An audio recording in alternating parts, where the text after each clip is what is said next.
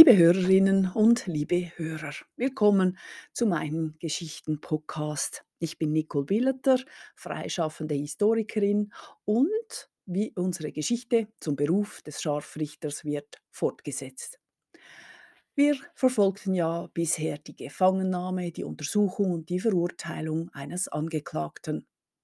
Nachdem der Scharfrichter vermutlich schon als Folterer zum Zuge kam, wurde seine Arbeit nun für alle sehr sichtbar und sie gilt darum als seine Hauptarbeit, denn nun ging es um die öffentliche Hinrichtung.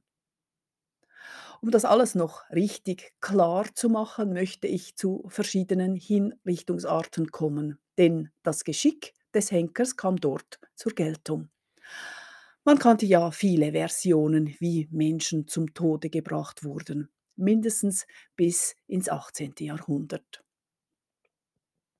Das Köpfen war eine verhältnismäßig ehrenvolle Todesstrafe, denn der Scharfrichter musste den Verurteilen nicht anfassen. Wenn er es richtig machte, dann spürte der Angeklagte nur die Klinge am Hals und dann vermutlich nichts mehr. Die standardisierten Richtersprüche bzw. Urteilssprüche präzisieren dies mit Formulierungen wie mit dem Schwertgericht oder sin Haupt abschlagen, mit dem Schwert zu, zum Tod so rechtens gerichtet. Vermutlich erinnert diese Hinrichtungsart an eine mannhafte, soldatische Art zu sterben und war deswegen fast ehrenvoll. Ab der zweiten Hälfte des 18. Jahrhunderts wurde fast nur noch geköpft. Man wandte sich ab von den sozusagen mittelalterlichen Hinrichtungsarten, den kruden, schmerzhaften, quälenden. Sie hatten offenbar ihren spiegelnden Charakter verloren. Die Epoche der Aufklärung ließ auch immer mehr Zweifel an der Richtigkeit von Folter und Todesstrafe aufkommen. In allen Abbildungen, in allen Texten wurde das Richteschwert erwähnt. Es hatte einen hohen symbolischen Wert. Es war unhandlich, bis zu 1,60 Meter lang mit gerader oder gerundeter Spitze. Man brauchte es ja nicht zum Stechen, nur zum Schlagen. Daran erkennt man es auf Bildern sofort. Viele Richteschwerter waren mit Sinnsprüchen verziert. In Zürich hieß es, Gewalt mit Gewalt zu brechen ist erlaubt. Auf jenem von Luzern stand, hüte dich, tu kein Böses nicht, wenn du fliehen willst das Gericht. Und auf jenem von Chur stand, wann dem armen Sünder ist abgesprochen sein Leben, wird er mir unter meine Hand gegeben. Beim Köpfen wurde das Schwert vom Scharfrichter mit beiden Händen geführt. Das Köpfen mit einem Schlag war eine schwierige Aufgabe, denn so einfach ist es offenbar nicht, einen menschlichen Halswirbel zu durchtrennen. Deswegen, weil die Herren Henker eben Handwerker waren, wurde auch geübt.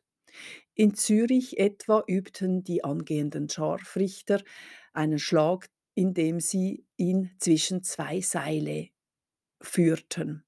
Später übten sie an toten Ziegen und schließlich dann an Lebenden. Das Kopfabschlagen mit einem Schlag galt als richtig gehendes Meisterstück. Erst nachdem eine Köpfung erfolgreich absolviert worden war, war man Meister. Ab Anfang des 19. Jahrhunderts wurde dann eher die Guillotine verwendet. In Zürich war das ab 1833. Die Verurteilten knieten oder saßen auf Stühlen und meist wurden sie nicht einmal angebunden. Manchmal hatten sie bei einer Hinrichtung des Kopfabschlagens eine Kappe oder ein Tuch über dem Kopf, vermutlich um Zuckungen zu vermeiden. Vielfach sieht man aber auf Bildern, dass die Verurteilten ohne Binde vor den Augen in den Tod gingen. Das galt sicherlich als mannhaft. Das Hängen war die häufigste Strafe. Das Aufhängen eines Verurteilten mit Seil oder Strick, früher wohl an Bäume, später an Galgen, war überall eine gängige Todesstrafe. Sie wurde am häufigsten für Diebe angewendet. Und da Diebstahl eine der häufigsten Straftaten waren, wurde das Hängen sehr üblich. In der Berufsbezeichnung Henker für Scharfrichter sieht man das noch. Das Galgengerüst blieb stehen. Es waren dreieckige Steinkonstruktionen mit Querbalken. Dabei wurden meist zwei Leitern an die Querbalken gestellt. Der Verurteilte und der Henker stiegen hinauf. Der Henker stieß den Verurteilten von dessen Leiter. Hier ging es nicht darum, das Genick zu brechen, sondern um ein langsames Ersticken. Der Henker stieg wieder von der Leiter hinunter. Gehängte blieben übrigens in der, in der Regel lange hängen. Die Strafe konnte umfassen, dass der Körper so lange bleiben sollte, bis das Skelett vom Seil fiel. Dies diente zur Abschreckung. Viele Orte hatten auch ihre Galgenhügel. Es war wichtig, dass die Richtstätte von weit herum gesehen wurde. Die Abschreckung war für Einheimische wie auch für Reisende gedacht. Kam man in einen Ort und musste man am Galgenhügel vorbei, so überlegte man es sich hoffentlich zweimal, bevor man sich dort mit der Macht anlegte. Als Zeichen galten dann eben die Gerippe an den Galgen als Warnung. Wie erwähnt, war das nicht beerdigt werden eine Verschärfung der Strafe, weil sie über den Tod des Christen hinausreichte. Ohne in geweihter Erde zu ruhen, konnte man am Tag des jüngsten Gerichts nicht wieder auferstehen. Natürlich wurde für jede Hinrichtung ein neues Seil verwendet. Der Henker kümmerte sich, wie bei allen seinen Werkzeugen, darum.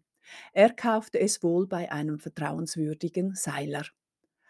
Das Seil musste bestimmte Eigenschaften haben. Es durfte nicht zu neu oder zu spröde sein. Sonst, im letzteren Fall, konnte es reißen. War es zu neu, war es noch zu sprunghaft. Es gab auch ausgesprochene Frauenstrafen. Todesstrafen für Frauen waren im Mittelalter und auch später eigentlich recht selten. Ab dem 17., 18. Jahrhundert nahmen sie zu, vor allem weil man ab dann sogenannte Kindsmörderinnen strengstens bestrafte. Sonst geht man davon aus, dass nur etwa ein Viertel aller Todesstrafen für Frauen angewandt wurden. Bei der typisch weiblichen Hinrichtungsart ging es immer darum, den Körper der Frau zu verstecken. Sie wurden in der Regel nicht geköpft oder gehängt. Letzteres war unschicklich, weil ja man eventuell unter die Röcke schauen könnte. Üblich waren Strafen wie Verbrennen, wie bei den Hexen, Ertränken oder eher selten lebendig begraben. Eben, die Frau wird ausgelöscht, aber quasi unsichtbar. Ab dem 18. Jahrhundert wurden auch Frauen geköpft, so wie die meisten Verurteilten. Natürlich spielt in diesen Bereich auch die sogenannte Hexerei hinein. Wie wir wissen, verfiel auch die Eidgenossenschaft dem Hexenwahn und man versuchte, diese Ketzerinnen allesamt auszurotten.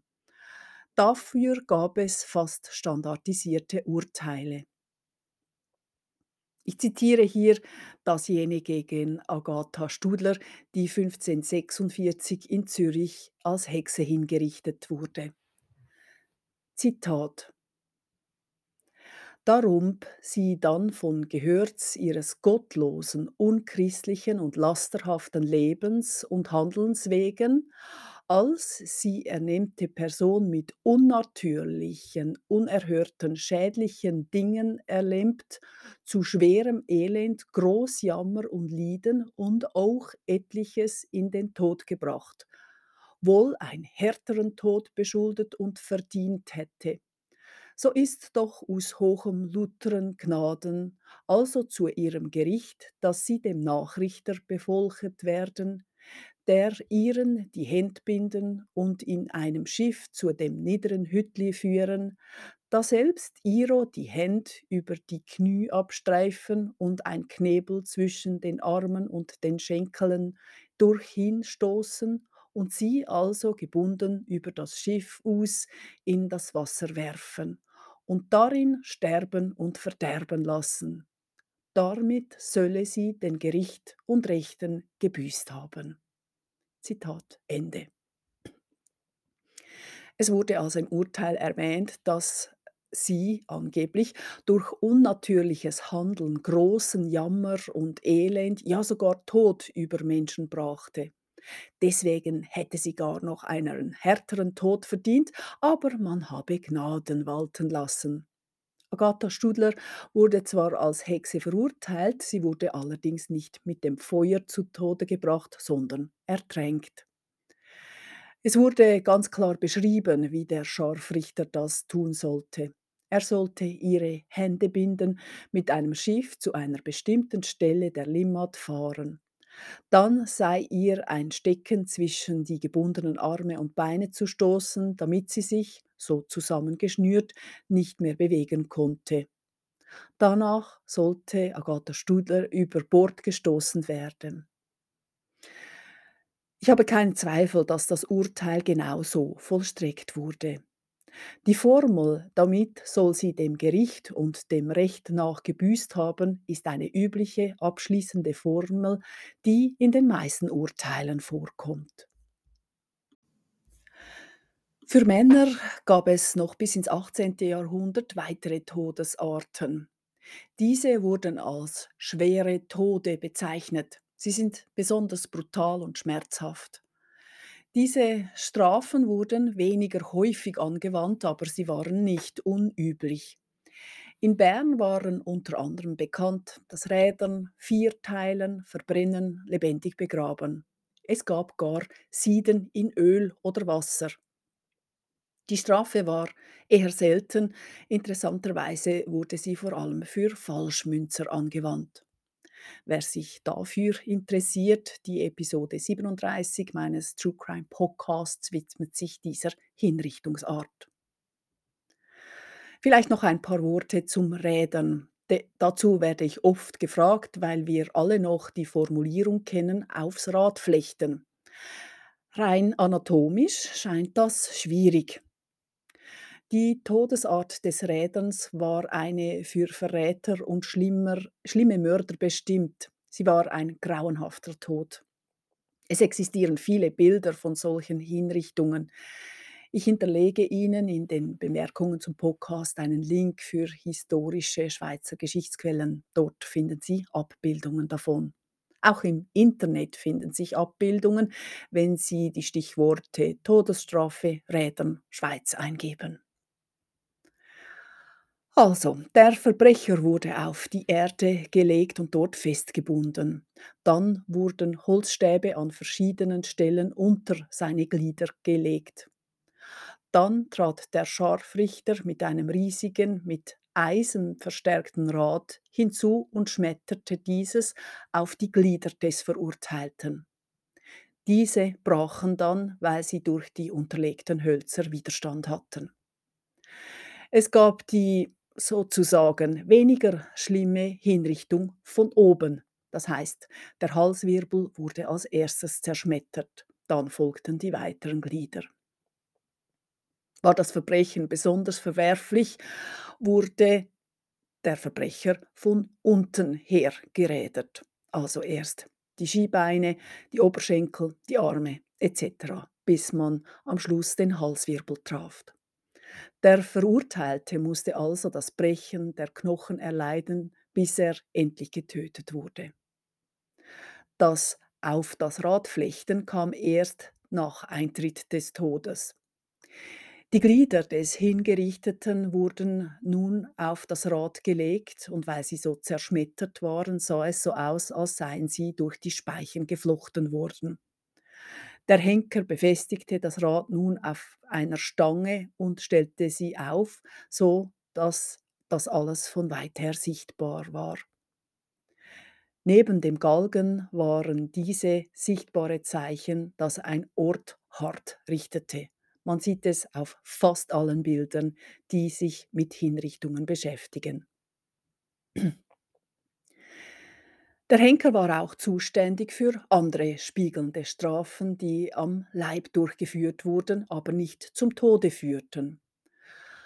Das konnte zum Beispiel mit Rutenschlagen sein oder Ohren und Zungen abschneiden, Brandmarken, Wangen durchbrennen, Nase und Lippen abschneiden, Lippen vernähen, Zähne ausbrechen, scheren, schlagen, Hand und Fuß abschlagen, blenden und gar kastrieren.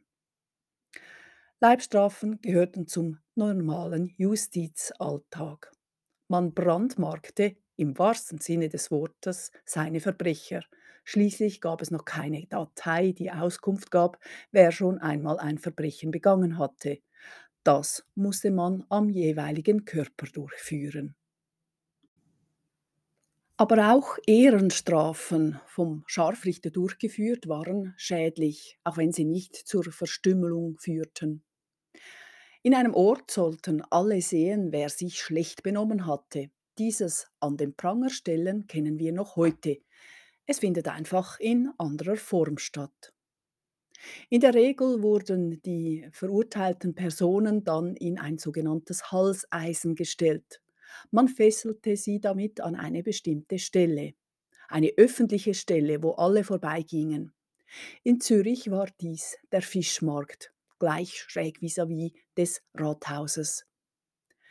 Es ist anzunehmen, dass möglicherweise der Gestank der Fische etwas über den Charakter der anzuprangernden Person aussagte. Die Person musste dann einige Stunden dort stehen und alle wussten, was sie getan hatte.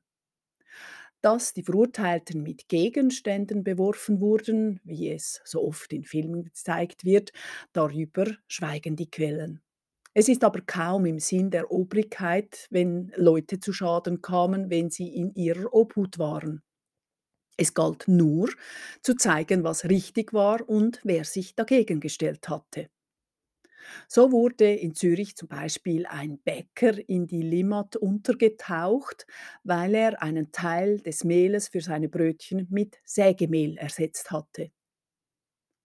Zur Entehrung kam am Pranger immer noch die schwerere Strafe hinzu, dass man danach es möglicherweise schwer hatte, seinen Lebensunterhalt zu verdienen. Wenn alle wussten, dass der Bäcker schummelte, warum dann später bei ihm wieder einkaufen? Der Henker aber hatte noch weitere Arbeiten zu verrichten. Er wurde ja pro Fall bezahlt, war aber städtischer Angestellter. Es wurde ja, Gott sei Dank, nicht jeden Tag hingerichtet oder gefoltert. So musste der Scharfrichter alle Arbeiten erledigen, die unsauber, grausig oder abstoßend waren. Dazu gehörte die ebenfalls unehrenhafte Arbeit als Abdecker oder Schinder. Er war also auch Vasenmeister, das heißt, er tötete und entsorgte Tiere, die nicht auf den Schlachthof kamen alte Pferde, Kühe, aber auch Hunde. Die Kontrolle der Hunde war ein wichtiges Amt. Man wollte die Tollwut von den Städten fernhalten und so mussten schon sehr früh Hunde Hundemarken tragen, also einen Beweis, dass sie jemandem gehörten. Hatte ein Hund keine Marke, dann wurde er vom Henker zum Tode geprügelt. So gibt es im Zürich des 18. Jahrhunderts einen Protokoll protokollierten Vorfall. Der Bürger beklagte sich vor dem Rat, dass der Vasenmeister auf seinem Grundstück seinen Hund erschlagen hatte. Der Vasenmeister entgegnete, dass der Hund wütend ausgesehen habe, ein klares Zeichen von Tollwut, und dass er keine Marke getragen habe. Der Mann bedauerte den Verlust seines Hundes, der ihm viel Freude gemacht habe. Er klagte deswegen gegen den Vasenmeister. Der wurde vom Rat schließlich deswegen ermahnt. Eine weitere Aufgabe des Scharfrichters war es auch, die Menschen, die sich das Leben genommen hat, zu entsorgen. Eine Beerdigung kam schließlich nicht in Frage, weil diese Menschen sich gegen Gott gewandt hatten. Sie hatten in seine Pläne eingegriffen, beziehungsweise hatten die Lebenszeit, die er ihnen vorgab, nicht fertig abgelebt. Das war sündig und man erlaubte nur in größten Ausnahmen eine Beerdigung auf dem Friedhof.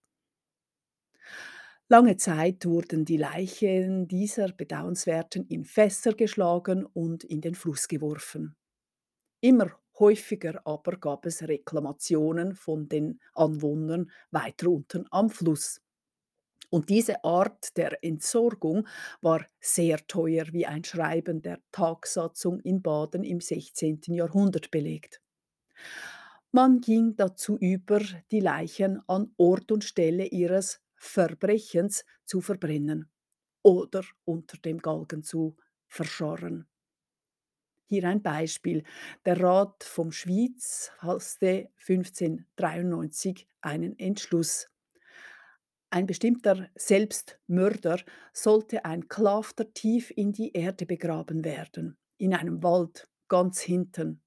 Dies allerdings nicht durch den Henker, sondern durch arme Leute noch vor Sonnenaufgang. Sein Vermögen ging an den Staat. Ab dem 18. Jahrhundert konnte es sein, dass Leute, die sich das Leben genommen hatten, auf einem Friedhof beerdigt werden konnte. Allerdings ohne Geläut, ohne Pfarrer und ohne Abdankung, aber immerhin in heiliger Erde. Denn damals begann man zu unterscheiden. Wenn eine Familie glaubhaft machen konnte, dass jemand melancholisch gewesen sei, also depressiv, dann konnte deren Leiche auch auf dem Friedhof begraben werden. Die Behörden zeigten zudem vermehrt Verständnis. Es war eine Krankheit, die ließ keine eigene klare Entscheidung zu. Die, die sich das Leben nahmen, galten als unschuldig. Der Scharfrichter hatte noch weitere Aufgaben zu erledigen. So war er Kloakenreiniger oder Hüter von Bordellen. Ebenso war er zuständig für das Verbrennen von verbotenen Büchern. In der nächsten Episode beenden wir diese Serie. Wir wenden uns dann den Lohnverhältnissen des Scharfrichters zu und dem seltsamen Phänomen, dass Henker auch als Ärzte tätig waren, sowie widmen wir uns dem Aussterben des Berufs. Bis in zwei Wochen wieder. Ich danke Ihnen für Ihr Zuhören. Auf Wiederhören.